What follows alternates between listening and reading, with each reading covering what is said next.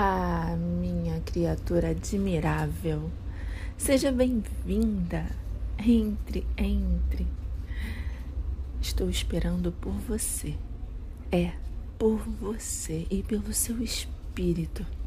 Fico feliz por você ter conseguido encontrar o caminho. Venha, sente-se comigo um pouco.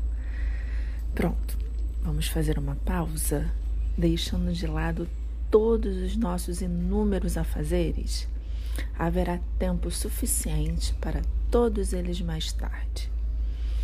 Em um dia distante, quando chegarmos às portas do paraíso, posso lhe garantir que ninguém vai nos perguntar se limpamos bem as rachaduras na calçada. O que é mais provável é que no portal do paraíso queiram saber com que intensidade escolhemos viver não por contas ninharias de grande importância, nos deixamos dominar. Por isso, vamos, por enquanto, permitir apenas que o pensamento da tranquilo nos abençoe por um tempo, antes que voltemos a falar sobre o velho realejo do mundo. Venha, experimente essa poltrona. Acho que ela é perfeita para o seu corpo querido. Pronto. Agora respire bem fundo. Hum, deixe os ombros caírem até o ponto que lhe seja natural.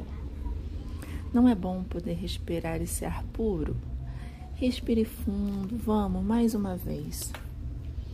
Vamos, eu espero. Ah. Viu? Está mais calma?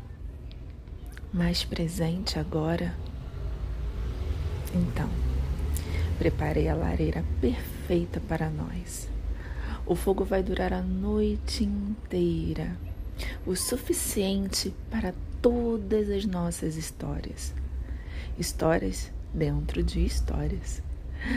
Um momentinho só enquanto eu termino de lavar a mesa com menta fresca. Hum, pronto. Vamos usar a louça bonita. É, e vamos beber o que estávamos reservando para uma ocasião especial. Sem dúvida, uma ocasião especial. É qualquer ocasião a qual a alma esteja presente.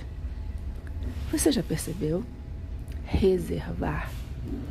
Para outra hora é o jeito que o ego tem de dizer, rabugento, que não acredita que a alma mereça prazer no dia a dia.